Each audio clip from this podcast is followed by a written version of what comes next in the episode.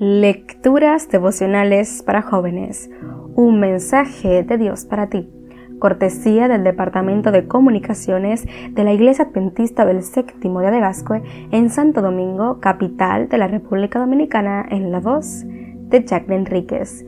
Hoy, 12 de julio. Dos caras de una misma moneda. Él es quien perdona todas mis maldades, quien sana todas mis enfermedades Salmo capítulo 103, versículo 3. El pasaje para reflexionar en este día equipara la curación física con la sanidad espiritual.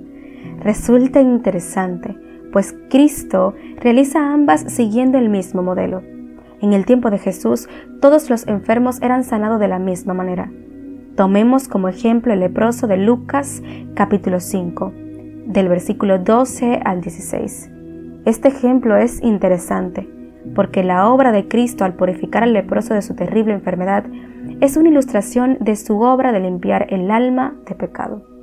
Elena de Wine, El deseado de todas las gentes, página 237. En la curación de este leproso podemos identificar siete pasos de los cuales el enfermo dio cuatro. Primero, reconocerse enfermo. Aceptar su enfermedad. Segundo, desear ser curado. Tercero, buscar a Cristo. Y cuarto, pedir ser sanado.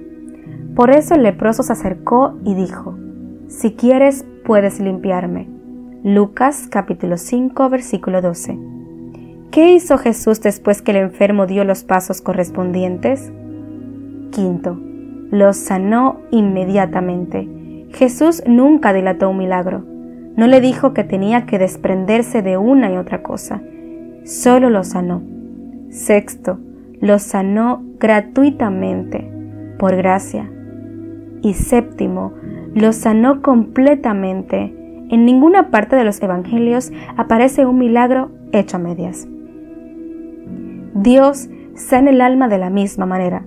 Jesús perdona al pecador en siete pasos. Los cuatro primeros debemos darlos nosotros. Primero, reconocer que somos pecadores. Segundo, desear ser perdonados. Tercero, buscar a Cristo, el médico de las almas.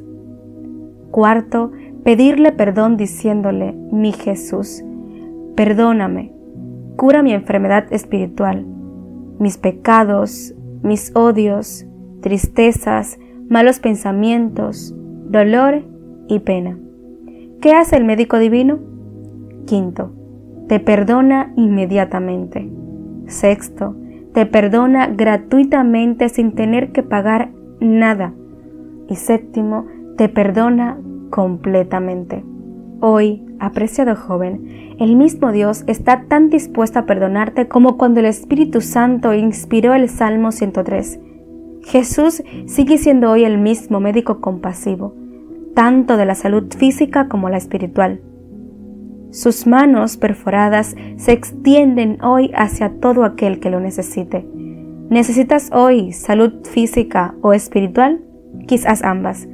Qué bueno que Cristo basta. Dios te bendiga.